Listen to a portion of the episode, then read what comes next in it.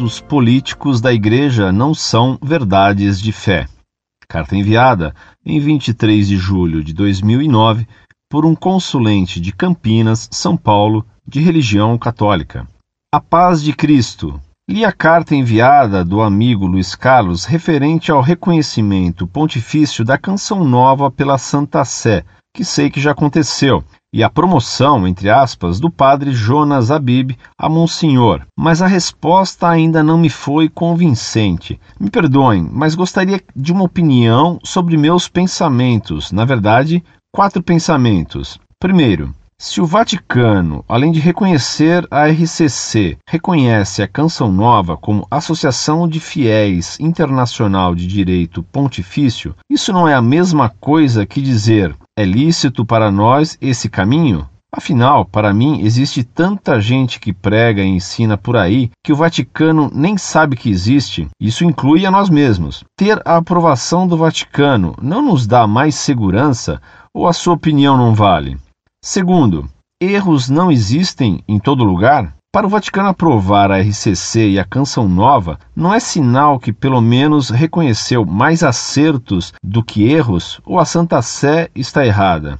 Terceiro, segundo resposta dada ao irmão, a Igreja promove pessoas mesmo sendo publicamente amaziadas e os monsenhores ensinam coisas erradas. Isso está na resposta ao Luiz Carlos. Por favor, me respondam: se a Igreja aprova a RCC por engano, dá o reconhecimento pontifício para a Canção Nova, talvez a maior representante da RCC atualmente no mundo, erroneamente promove qualquer um, inclusive o seu fundador, a Monsenhor, erroneamente também. Virou bagunça a Igreja? Quarto, a Igreja diz e documenta que a RCC é heresia, como li por aqui, ou isso é opinião própria?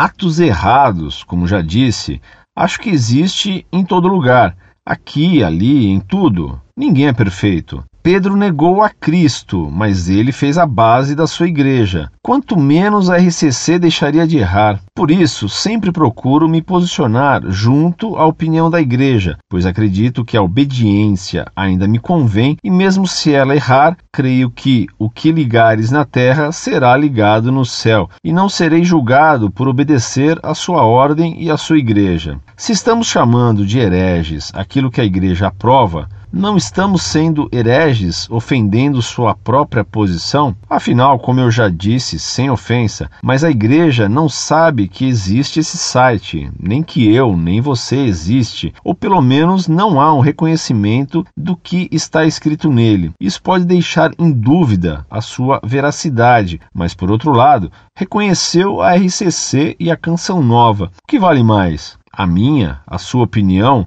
a do meu amigo ou a da Santa Igreja? Por favor, se puderem me responder detalhadamente a essas questões, pois acredito que estas respostas mais detalhadas dariam um fim às dúvidas de muitos que passaram por aqui. Obrigado e a paz. Muito prezado, salve Maria. Seu erro é dar a atos administrativos ou elogios a grupos e pessoas o valor de atos que imputariam em aprovação doutrinária, obrigando a obediência e até sob fé. O Osservatore Romano, jornal oficioso do Vaticano, acaba de publicar elogio a Harry Potter, que o cardeal Ratzinger havia criticado. Daí se poderia concluir que o cardeal Ratzinger está em contradição com a Igreja. O mesmo jornal Osservatore Romano fez ainda elogios a Michael Jackson. E então você concluiria que a igreja está a favor desse cantor. Mas, dir-me-ia você, a RCC é um movimento aprovado pela igreja. Durante muitos anos, o padre Marcial Maciel foi elogiado pelas autoridades romanas e o Papa João Paulo II o defendeu contra os ataques e denúncias que eram feitas contra ele. Hoje, está provado que os acusadores desse padre estavam certos e que foi um erro elogiar e aprovar tudo o que esse padre fazia. E agora, até a obra dele, Os Legionários de Cristo, aprovada pela Igreja, está submetida à inspeção da Santa Sé para se reformar lá tudo o que for preciso. Meu caro, aprovações de grupos e institutos não são dogmas. E há casos bem mais sérios. São Pio X elogiou o Sillon, de Marques Cagné, e depois o condenou numa carta apostólica na qual esse santo papa declarou que se enganara elogiando o Sillon. E Pio XI chamou Mussolini de o homem da providência. Diante desse elogio, italianos que então pensavam como você defenderiam o fascismo de Mussolini por causa desse elogio de Pio XI ao chefe do fascismo.